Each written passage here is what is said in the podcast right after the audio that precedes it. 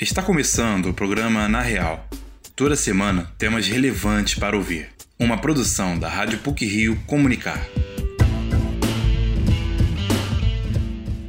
A Prefeitura do Rio criou um programa denominado de Projeto Reviver Centro. O objetivo visa a recuperação urbanística, econômica e social daquela região que, com a pandemia, ficou ainda mais isolada e esvaziada. Este é um dos assuntos que vamos tratar no Na Real de hoje. O outro destaque diz respeito à cultura do cancelamento nas redes sociais. Isso tem acontecido com frequência e causado muita polêmica e desavenças entre as pessoas. Fique com a gente! Uma pesquisa constatou que 45% dos espaços comerciais do centro do Rio estavam vazios em 2020. Para estimular e recuperar aquela região, também com moradias, a prefeitura está acenando com uma série de benefícios fiscais e suspensão da dívida ativa de IPTU e taxa de coleta de lixo. Vamos saber mais sobre esse assunto na reportagem de Luiz Felipe Azevedo. Conhecida por sua grande importância comercial e histórica, o centro do Rio de Janeiro vivencia dificuldades. A região enfrenta esvaziamento, fator amplamente agravado pela pandemia da Covid-19. Diante do desafio, o prefeito Eduardo Paes sancionou em julho o projeto Reviver Centro. O programa visa a recuperação urbanística, social e econômica da região. Como aponta a engenheira civil e membro do Conselho Regional de Engenharia e Agronomia do Rio de Janeiro, Carmen Petraglia, a pretensão é que a revitalização ocorra a partir da conversão de empreendimentos comerciais em residenciais ou mistos. Esse projeto ele, ele, pretende revitalizar o centro, né? O objetivo é revitalizar o centro da cidade, né? Nós sabemos que hoje em dia, face até a pandemia, mas mesmo antes da pandemia, o centro já estava é, num processo de esvaziamento isso é uma situação é muito degradante, principalmente para uma área com muita infraestrutura. Né? Então, o projeto Reviver pretende converter os imóveis comerciais subutilizados né, em empreendimentos residenciais e mistos. O projeto prevê inúmeros benefícios fiscais para atrair investimentos. Entre os principais destacam-se a suspensão da dívida ativa de IPTU e da taxa de coleta de lixo para empreendimentos residenciais novos ou de retrofit retrofit, que é uma técnica de revitalização de construções antigas. O retrofit tem como objetivo fazer alterações para garantir o melhoramento das instalações, sem que haja descaracterização de seus elementos originais, históricos e arquitetônicos. A legislação também prevê isenção de PTU no período da obra e redução de 50% do imposto por 5 anos, nos casos de retrofit, e 3 anos para novos empreendimentos, a contar a partir da entrega das unidades. Segundo o levantamento da Associação Brasileira de Administradoras de imóveis, 45% dos espaços comerciais do centro do Rio se encontravam vazios no final de 2020. Esse valor representa recorde negativo e as suas consequências transparecem à população. O funcionário público André Santos trabalha na Praça 15 e afirma que apesar do retorno de algumas atividades de trabalho, o fluxo de pessoas no centro ainda é baixo. O movimento no centro está bem aquém do normal, porque muitas lojas,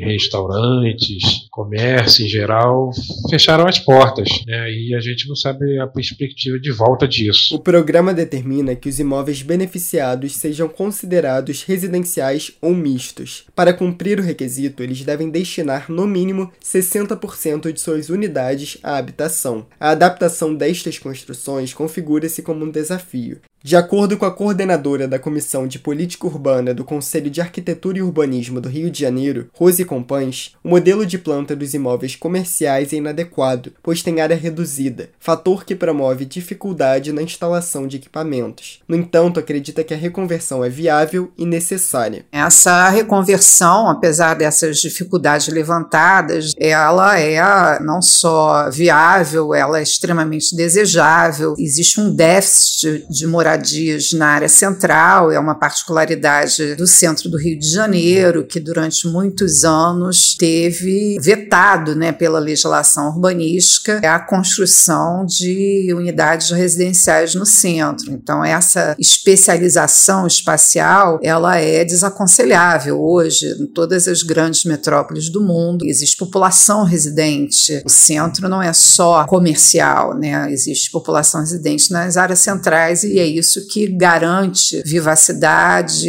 em todos os horários do dia, em todos os dias da semana. O projeto sancionado por Eduardo Paes também tem viés comunitário. O programa determina que os empreendimentos destinem pelo menos 20% de suas unidades residenciais para aluguel social por pelo menos 30 anos os construtores que aderirem poderão beneficiar-se de acréscimo de até 20% na área total edificada. Essas unidades contarão com isenção de IPTU e serão sorteadas antes da concessão do habite do imóvel. Além dos incentivos fiscais, o projeto poderá beneficiar os empreendimentos e projetos de retrofit através de aquisição de potenciais construtivos na Zona Sul, Grande Tijuca e Zona Norte. O centro do Rio já vivencia mudança, ainda que os resultados da revitalização demorem a se tornarem evidentes. Uma área com tamanha infraestrutura e importância cultural deve ser valorizada e frequentada.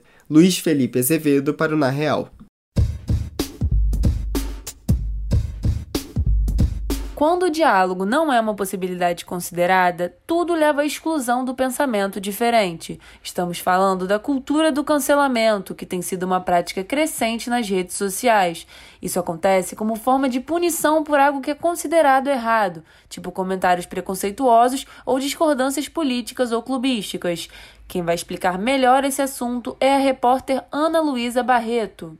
Cancelamento ato ou efeito de tornar nulo, sem valor nas redes sociais, se tornou sinônimo de punição por algo considerado errado, em que uma maioria exclui determinado usuário de sua linha do tempo, desde o cancelamento de comentários preconceituosos até a discordância sobre o jogo de futebol, a prática se tornou uma cultura da internet. Porém, o grande risco deste hábito está na criação de redes sociais fomentadas por intolerância, tanto por parte dos cancelados quanto dos canceladores. Para o professor Chico Otávio, do Departamento de Comunicação da PUC Rio, a tendência do cancelamento emergiu do ambiente social hostil e polarizado em que vivemos, no qual o diálogo não é uma possibilidade considerada. Então, essa chamada indústria do cancelamento, para mim, está inscrita nesse contexto, sabe? As pessoas, com as, as ferramentas digitais, ganharam a, a capacidade de, de, julgar e condenar instantaneamente, sem inclusive dar ao outro o direito de defesa. E é óbvio, né, essa combinação entre o ambiente hostil, intolerante e o avanço da indústria tecnológica, dos meios digitais, esse conjunto aí contribuiu para esse boom da indústria do cancelamento. Chico Otávio argumenta que as relações na internet não deveriam se resumir a discussões constantes, que podem resultar em violências físicas, além dos danos psicológicos ao cancelado. A estudante Fabiana Santoro concorda que o cancelamento não muda nada, apenas afeta a saúde mental. Cancelada no Twitter depois de uma briga com amigas, a estudante relembra que ficou abalada com os xingamentos e chegou a desativar as redes sociais para evitar a onda de comentários. Fabiano explica que o problema de tal cultura é fazer com que ninguém queira ouvir e entender o outro lado da história. Eu enxergo o cancelamento como tipo, você errou, então a gente tá aqui para te julgar, a gente não quer te escutar, a gente não quer saber sua versão, a gente não quer saber nada, a gente só quer te destratar, te deixar muito mal te deixar para baixo. É assim que o cancelamento funciona, porque quando acontece o cancelamento, você se vê numa posição que você não sabe o que você faz, porque as pessoas não querem te ouvir e as pessoas realmente só querem te atacar de qualquer forma.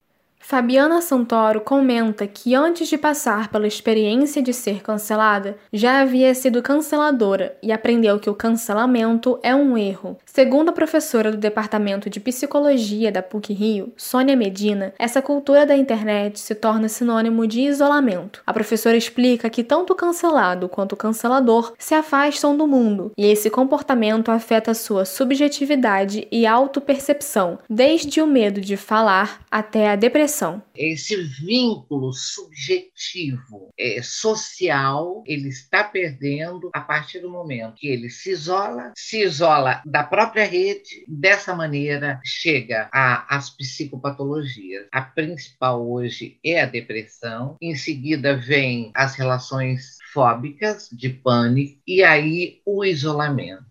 A psicóloga Sônia Medina reforça que a cultura do cancelamento virtual extravasa a internet e está afetando as relações sociais, em especial dos jovens. Segundo ela, cancelar alguém na vida real só reforça as bolhas, que excluem qualquer pensamento diferente. O medo da frustração e da culpa de ser cancelado para Sônia não podem fazer com que o jovem se isole da internet e da tecnologia, tão essenciais atualmente. Usar a rede de uma, uma maneira onde a culpa não seja o teu principal verbo, mas seja realmente a rede onde você pode, deve fazer, é, desenvolver as suas competências cada vez com mais conhecimento. Se lança, voa, vai para a rede e seja apenas você. Para a psicóloga Sônia Medina, o mais importante é resgatar as redes sociais como instrumento de diálogo e de desenvolvimento, sem medo, vigilância ou cancelamentos. Ana Luísa Barreto para o Na Real.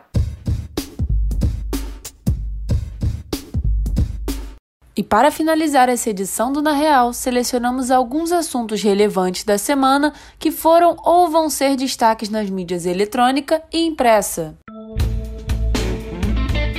Pílulas da Semana.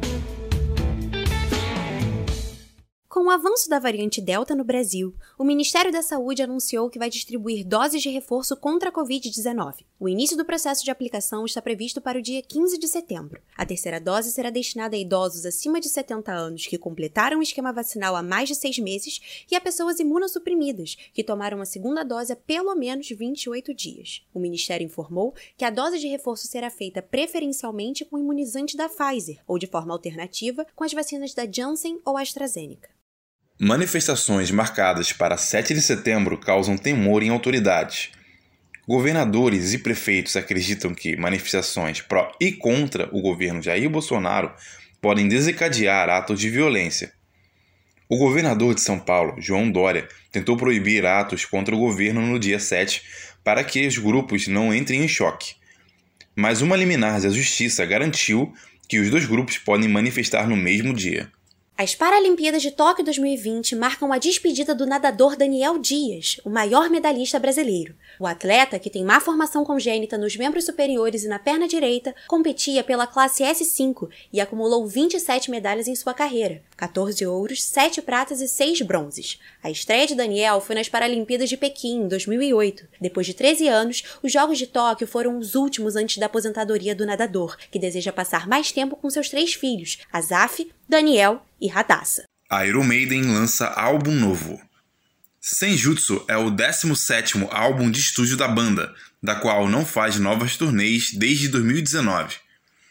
Foram seis anos de espera por um novo álbum desde The Book of Souls, lançado em 2015, sendo o mais longo intervalo sem músicas novas.